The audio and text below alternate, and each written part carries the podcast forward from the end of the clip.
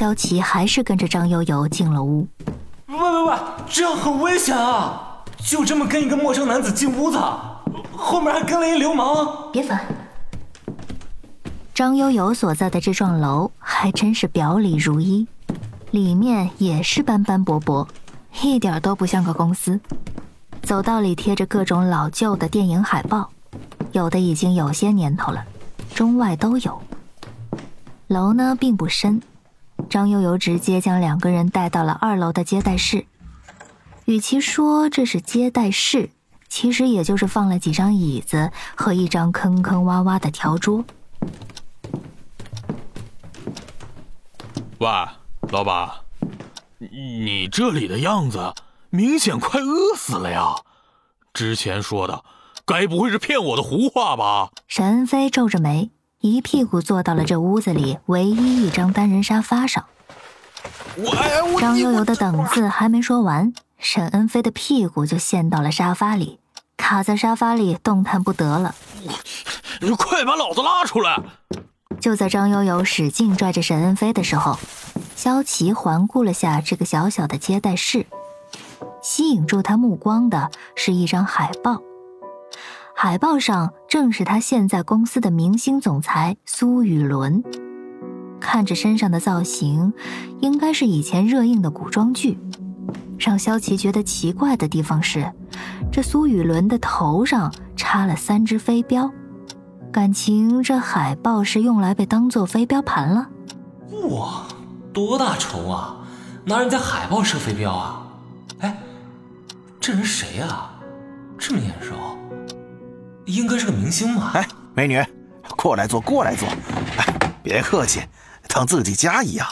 张悠悠好不容易把沈恩飞拉了出来，擦着满头的汗，三个人就围着条桌面对面坐下。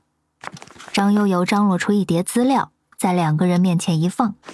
二位，我们明人不说暗语，今儿个就敞开了说。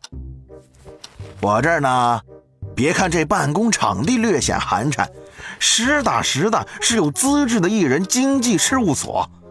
最近呢，也正在对外海选，挑好苗子培养，准备进军娱乐圈。这厚厚的一沓就是我们公司的资料，绝不是骗子。老板，这公司资料只有一张介绍啊，这下面全是重复复印的废纸。萧琪抖着那张所谓的公司资料，沈恩飞听着也刷刷的翻了几页。哎，你不说我还真没注意到。老板，这咋回事啊？张悠悠擦了擦汗。立刻又把资料收了回来。美女眼神真快呀，这一定是印刷错误，我要去找他们投诉。喂，别打哈哈啊！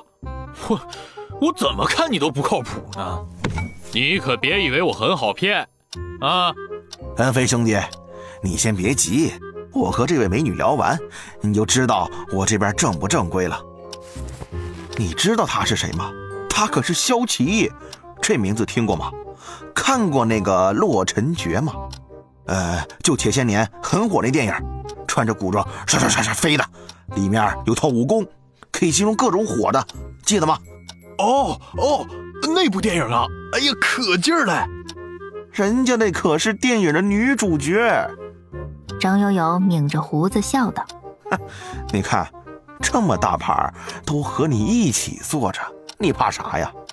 沈恩飞呲溜一下坐下，两只眼睛放着光的看着萧琪。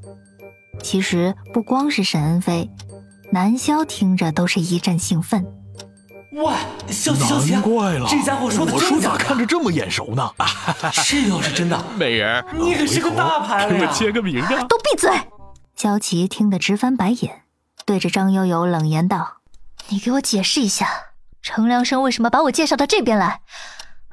他这是在和我开玩笑吗？